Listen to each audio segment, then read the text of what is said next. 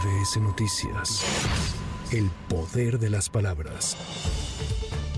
Marcelo Ebrard insiste que Morena aún está a tiempo de corregir el despilfarro de recursos en recorridos de los otros aspirantes. Entrevistado en Monterrey, Nuevo León, Marcelo Ebrard consideró que su partido debe tomar muy en serio el tema de que todos se sujeten a los 5 millones de pesos y aseguró que él no está recibiendo otro tipo de recursos. Que realmente se tome una decisión para que todos los que estamos participando nos sujetemos a esos 5 millones de pesos.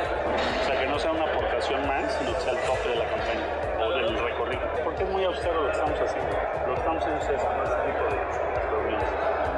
Don Augusto, yo comentaba que no ha gastado un poquito más de 300 mil pesos en su informe que presentó. ¿Tú le Una cuenta escrita. ¿Qué, qué piensa al respecto de esto? ¿Se quiere burlar precisamente del partido? De la, de, de Yo pienso, yo pienso que Morena debe tomar muy en serio esto de lo que estamos hablando, porque es un asunto mayor. Decir una cosa y hacer otra. Adán Augusto López aseguró que la decisión de Lili Telles de bajarse de la contienda de la oposición para buscar la candidatura a la presidencia de México solo demuestra que es una mascarada implementada por Claudio X González y que ya nadie les cree porque están tratando de mantener con vida artificial al dedazo. pues es una mascarada y que ellos lo que están haciendo es intentando, o él, Claudio X González, intentando mantener con vida artificial el dedazo que pues ya sabemos que en el país desapareció. Les va a salir más fácil y más rápido que pongan en las plazas públicas un letrero de se busca candidato. Le decía yo como en el caso de los letreros, aquellos que todos conocemos cuando buscaban y daban una recompensa por Pancho Villa, pues así que lo hagan.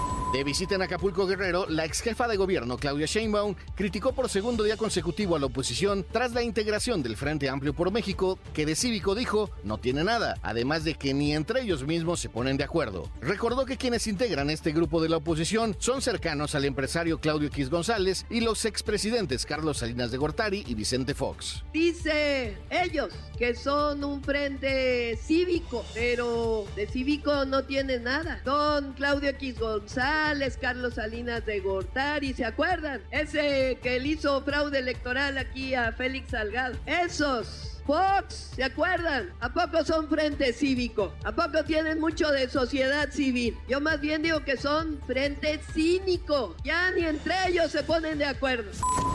El aspirante a coordinar la defensa del proyecto del gobierno federal, Gerardo Fernández Noroña, desde Ciudad del Carmen, Campeche, manifestó que la decisión de Lili Telles de bajarse de la contienda fue porque finalmente se dio cuenta de que la usaron y no la quieren. Cabeza hueca de Fox dijo que ya tenían sus dos mesías, la señora María del Carmen Telles, senadora de la República, y el diputado Santiago Krill. Bueno, pues la senadora ya dijo que no va, ya dijo que ya entendió que no la quiere, que solo la usaron, que generando su utilización después de que hubiese traicionado a nuestro movimiento. Manuel Velasco, aspirante a la coordinación de los comités de defensa de la Cuarta Transformación, propuso clausurar los tiraderos de residuos mineros porque contaminan el ambiente y dañan la salud de la población. Durante un recorrido a la presa El Jale en Hidalgo, el senador con licencia por el Partido Verde Ecologista dijo que todas las empresas, incluyendo las mineras, deben hacerse responsables de los residuos que generan. Hay aproximadamente siete depósitos de residuos mineros provocando una alta contaminación. Debemos de revisar cómo están trabajando las mineras en Hidalgo, porque aquí vienen a depositar los residuos mineros sin importarles las afectaciones a la salud pública y la contaminación que generan a la ciudad.